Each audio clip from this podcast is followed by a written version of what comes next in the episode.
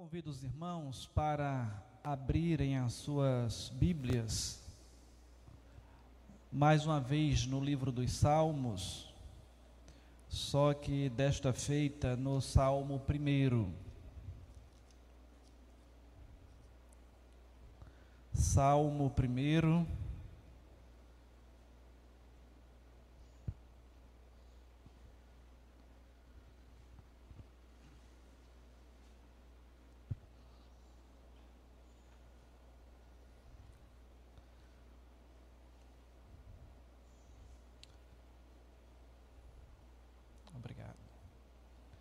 O Salmo primeiro ele diz assim, irmãos: Bem-aventurado o homem que não anda no conselho dos ímpios, não se detém no caminho dos pecadores, nem se assenta na roda dos escarnecedores.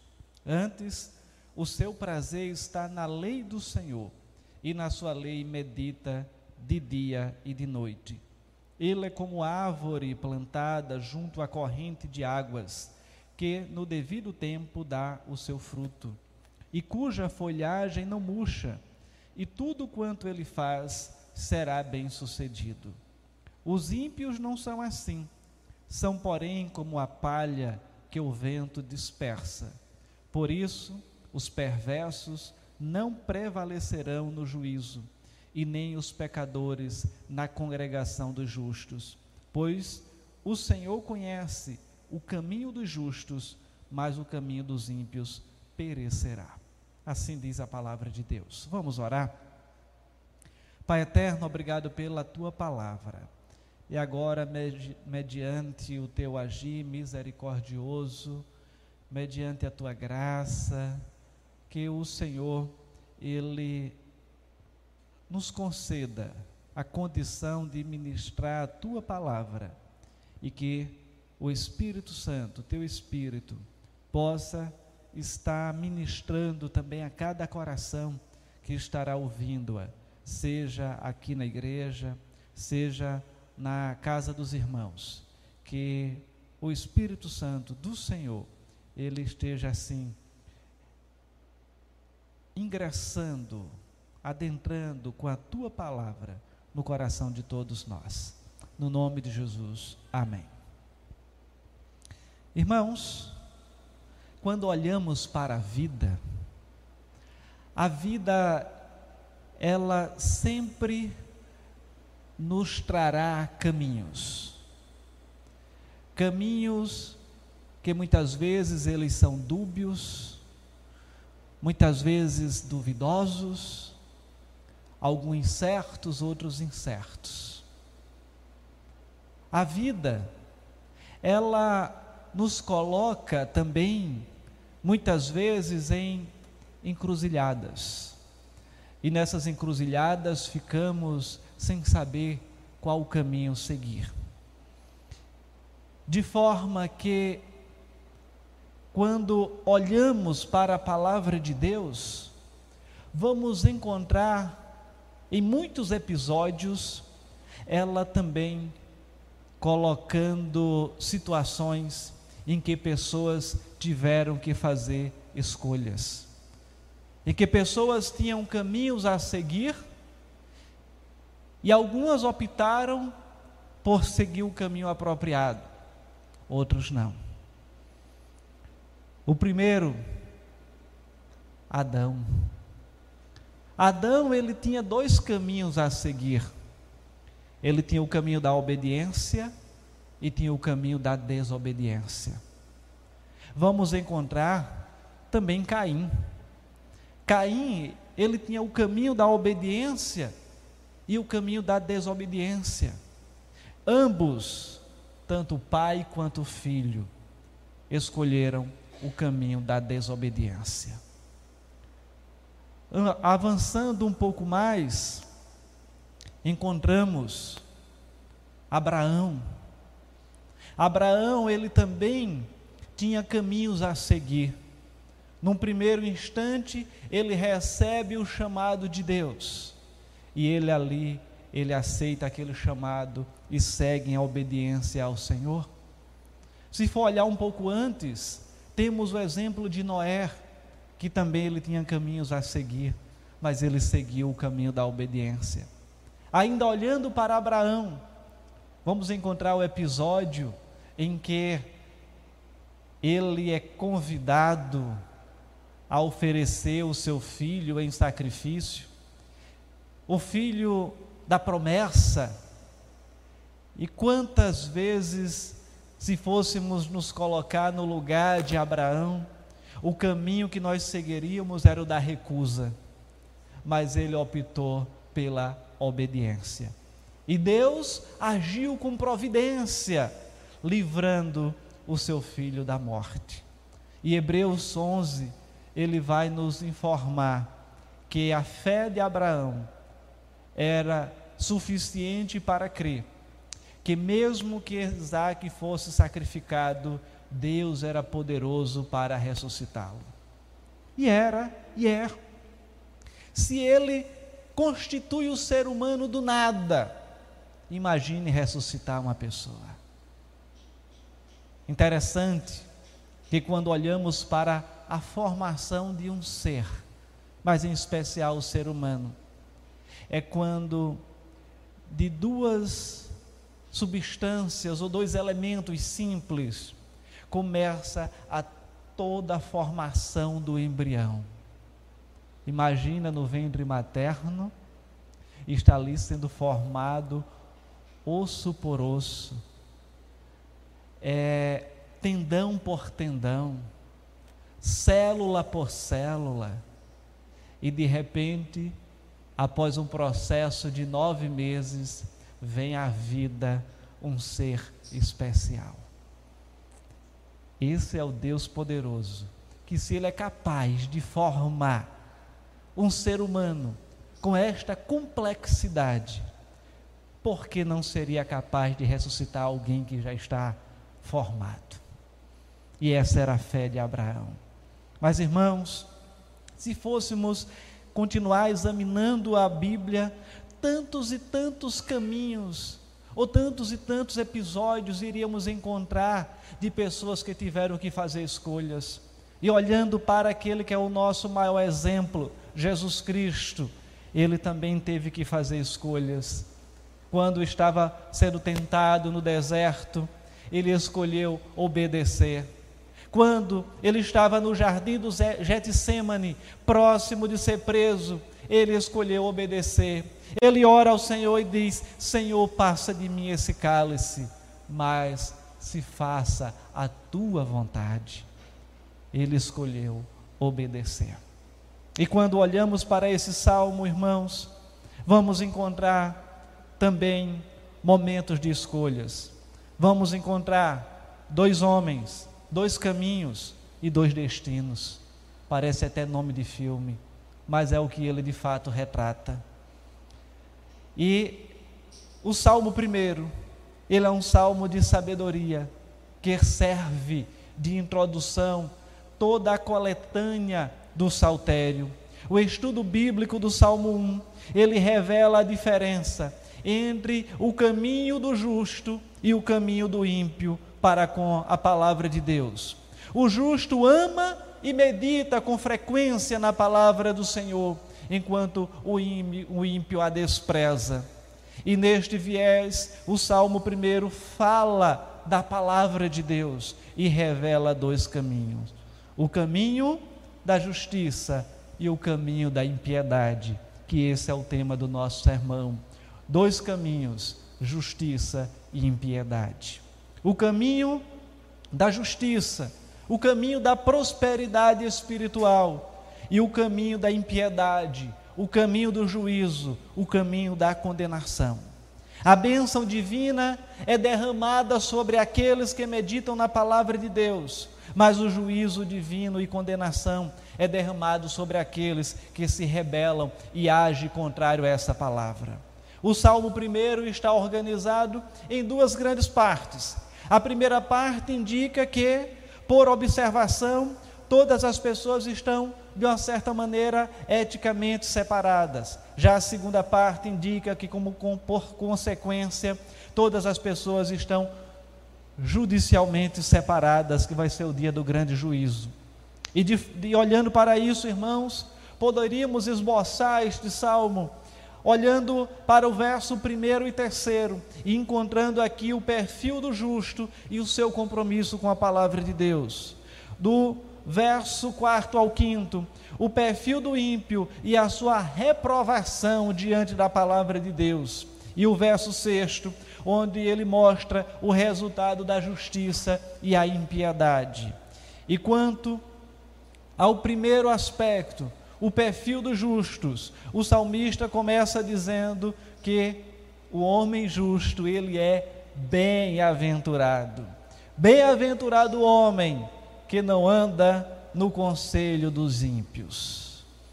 Nesse contexto, a expressão bem-aventurada, ela enfatiza algo superior, a ideia superior à ideia de felicidade. Na Bíblia, uma pessoa bem-aventurada é aquela que desfruta do favor e da graça especial de Deus. O homem justo possui alegria, satisfação e contentamento no Senhor. A sua vida é uma vida de gratidão, em contentação por aquilo que o Senhor já tem providenciado na sua vida. E isso se alinha perfeitamente com a lição ou estudo da escola dominical que tivemos nesta manhã, na manhã deste domingo. O salmista diz que a pessoa reta não anda no conselho dos ímpios. Os ímpios são aquelas pessoas deliberadamente perversas.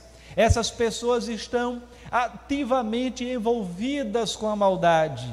O justo não anda segundo a orientação, segundo o conselho, de acordo com o direcionamento dessas pessoas, porque ele é guiado pela palavra de Deus. O salmista também diz que o homem justo não se detém no caminho dos pecadores. Os pecadores são aquelas pessoas que frequentemente, frequentemente, habitualmente, elas rompem com a lei de Deus e não se importam nem um pouco com isso. Por último, o salmista diz que a pessoa justa, ela não se assenta na roda dos escarnecedores. Os escarnecedores são aqueles que debocham, que ridicularizam as coisas de Deus, e para eles desobedecer ao Senhor é como algo que lhe traz alegria, é algo que lhe traz entretenimento. E é interessante notar a forma progressiva com que o salmista ele vai aplicando esta situação. Primeiro ele diz que o homem justo ele não anda, depois não se detém e depois não se assenta. Então é um acrescente sua intenção então é fornecer esse perfil do homem justo. Ele está percorrendo o seu caminho alinhado com a palavra de Deus. E ele agora, ele não vai andar no caminho que o ímpio anda. E aquele então que anda no caminho do ímpio, ele apenas não anda, ele não não estanca ou se satisfaz em andar no caminho, ele vai além ele se detém, ele fica atento, é como se estivesse se enredando ainda mais no caminho da maldade. E não apenas isso, é de uma maneira tão progressiva que ao final ele renuncia, repudia a sua fé, de maneira que passa agora a zombar dela. Então é essa crescente que nós encontramos aqui no Salmo. E o compromisso do justo com a palavra de Deus é quando este não anda, não se detém e nem se assenta na roda dos escarnecedores, ou não se envolve com a perversidão. Na sequência, o salmista passa do aspecto negativo para o aspecto positivo. Ele explica porque o homem justo não está envolvido no estilo de vida dos ímpios, dos pecadores e dos escarnecedores. O motivo para isso é que ele tem prazer na palavra do Senhor e medita nela de dia e de noite. Veja o versículo 2: Antes o seu prazer está na lei do Senhor, e na sua lei medita de dia e de noite. Interessante observar, irmãos, que a palavra meditar, ela traz então em sua origem o significado de sussurro, de dizer em voz baixa. É como se alguém tivesse agora olhando, lendo pausadamente e isso ingressando à sua mente e ele ali refletindo como aquilo pode repercutir na sua vida prática. O salmista, o que o salmista está então apresentando é que o homem justo, ele está constantemente nesta prática. Ele está pensando, recitando para si mesmo a palavra de Deus. Assim, se falarmos com o Senhor sobre esta palavra, é como se ela refletisse de volta para nós, de maneira que ela estaria assim como no efeito bumerangue.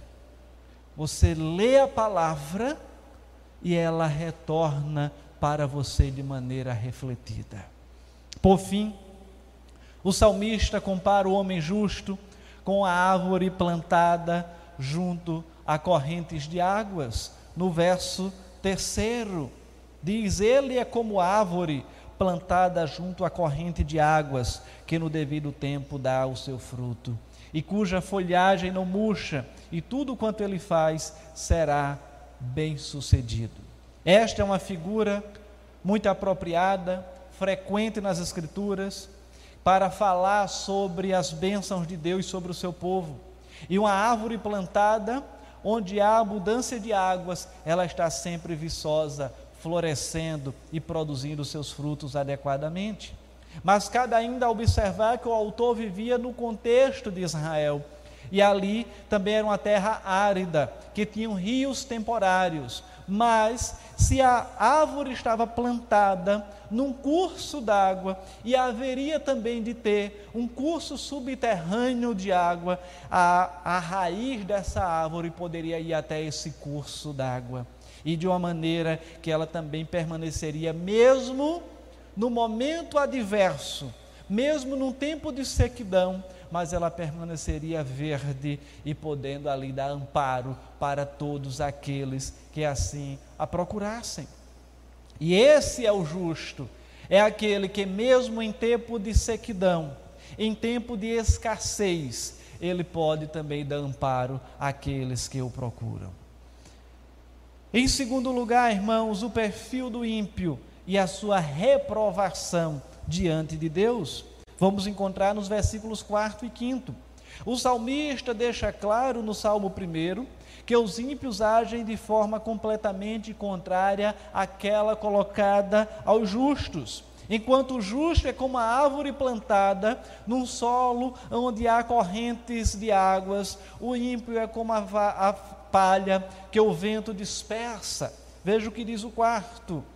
Os ímpios não são assim, são, porém, como a, a palha que o vento dispersa. De maneira que essa é outra figura também que surge em um momento ou outro nas Escrituras para se referir ao que é frágil, ao que é inútil, ao que é sem valor. Uma árvore imponente, ela possui fortes e profundas raízes, mas a palha é espalhada até com a simples brisa. E aqui o contraste entre os justos e os ímpios fica ainda mais evidente. O justo é como uma planta vigorosa, mas o ímpio é como uma planta morta e seca, isto é, a palha. Na verdade, a palha só serve para ser queimada ou usada em silagem e que depois ela vai se esvair da mesma forma. Por esse motivo, explica o salmista: os, perversos não prevalecerão no juízo. Isso significa que os ímpios jamais serão aprovados no julgamento de Deus. Ainda que muitas vezes eles se infiltrem no meio dos justos, eles não poderão permanecer entre eles para sempre. E a, isso é revelado pelo próprio Jesus na parábola do joio e do trigo onde ele fala justamente sobre isso. No dia do retorno de Cristo, essa separação ocorrerá. João Batista anuncia Cristo como sendo aquele que traz em sua mão uma pá para limpar a eira, recolher o trigo no celeiro e queimar a palha com fogo inextinguível, que não se apaga. Então, esse é o perfil do ímpio, aquele que age em desobediência, que age em impiedade, que age em pecado e que é aquele também que, ao final, zomba da palavra de Deus. E, ao final, encontramos o resultado da justiça e o resultado da impiedade. Então, encontramos dois homens, o ímpio e o justo encontramos dois caminhos: o caminho da justiça e o caminho da impiedade. E encontramos dois resultados: encontramos a salvação e a condenação. O salmo termina mostrando o resultado final do contraste entre o caminho dos justos e o caminho dos ímpios. O salmo primeiro ensina que os dois caminhos nesta vida, isto é, o caminho da retidão e o caminho da perdição são determinados pela sua relação pessoal com o seu Deus, da sua relação pessoal com o Deus Criador. Por isso, o salmista diz que o Senhor conhece o caminho dos justos, versículo 6. Pois o Senhor conhece o caminho dos justos, mas o caminho dos ímpios perecerá. Interessante, irmãos, que Deus, Ele é onisciente, Ele conhece todas as coisas e conhece de maneira exaustiva. Então, quando o salmista diz que o Senhor conhece o caminho dos justos, ele está se referindo ao envolvimento pessoal, um relacionamento especial entre o justo e Deus. E isso significa que o próprio Deus se envolve ativamente, de forma íntima, no estilo de vida do justo. Por outro lado, o salmista diz na frase final: o caminho dos ímpios perecerá. Muitas vezes, os ímpios prosperam nesta vida terrena. Inclusive, isso ocorre frequentemente, relacionado até à opressão dos justos. Muitos salmos vão tratar dessa realidade. Davi falou especificamente sobre isso no Salmo 37. Asaf foi outro que tratou disso no Salmo 33, manifestando é, a dificuldade em entender essa condição. Como é que o ímpio, o perverso, o maldoso está sendo abençoado e eu estou me esforçando para ser obediente e eu estou passando por dificuldades? Quantas vezes talvez já tenha passado também pela sua mente, já tenha você refletido sobre isso. Mas é necessário entender que todos esses salmos, no final, revelam o caráter transitório e falso e superficial da bonança ou da prosperidade dos ímpios. Haverá o dia em que o caminho dos ímpios terminará em ruína. E haverá o dia em que o caminho dos justos terminará em bonança, em felicidade, que é o dia em que nos encontraremos com o nosso Senhor Jesus Cristo. E vale ressaltar que quando eu falo de justo, eu não quero dizer que é aquele que de maneira alguma ele não peca, é aquele que não peca de jeito nenhum eu estou falando daquele que crê em Cristo Jesus como seu Senhor e Salvador. Que em Cristo já tem seus pecados perdoados, seus pecados justificados. E na contramão disso, quantas pessoas, quando se fala de Jesus Cristo, até zombam, até falam que ele era um mero homem, um mero político que marcou a sua época. Mas é necessário entender, irmãos, que para aqueles que têm fé. Cristo não foi apenas um mero homem, não foi apenas um político, não foi apenas alguém que se destacou e dividiu, marcou a sua época e dividiu a história. Ele é o Salvador das nossas almas. Em termos de aplicações, podemos trazer algumas delas.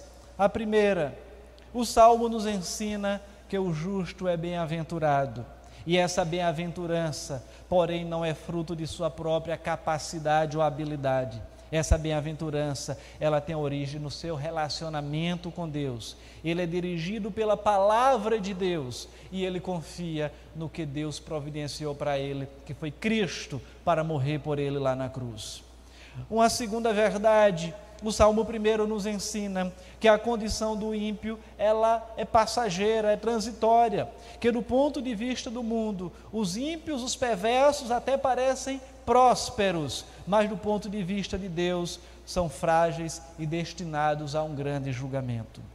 Uma terceira verdade, o Salmo 1 nos ensina que o justo sempre está amparado por Deus, cuidado por Deus, conforme a própria palavra de Deus diz, que é como se fosse uma galinha que aninha os seus pintinhos debaixo das suas asas. E é isso que Deus faz com aqueles que o servem. De maneira que, ainda que o justo tenha que enfrentar muitas dificuldades e aflições. O curso de sua vida não foge do controle de Deus. O Senhor conhece intimamente o seu caminho e não permite que ele termine em ruína como o caminho do perverso.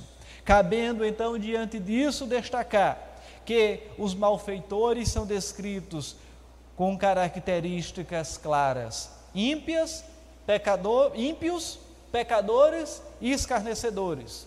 Observe quais são os passos que os homens dão para chegar à altura da impiedade, e ninguém alcança o auge da impiedade de uma só vez. Eles primeiro, primeiros são ímpios, afastando-se do temor de Deus e vivendo na negligência de suas obrigações para com ele. Mas eles não param aí. Quando os, os cultos são deixados, as atividades de devoção ao Senhor são deixadas de lado, eles se tornam pecadores, ou seja, começam a rebelião aberta contra Deus e envolve-se no culto do pecado e a Satanás. As omissões abrem caminhos para as comissões e assim o coração fica tão endurecido que ao pouco, aos poucos eles se tornam escarnecedores. Isto é, aqueles que desafiam abertamente tudo que é sagrado zombam da religião e do pecado. Então o caminho da iniquidade é um declive.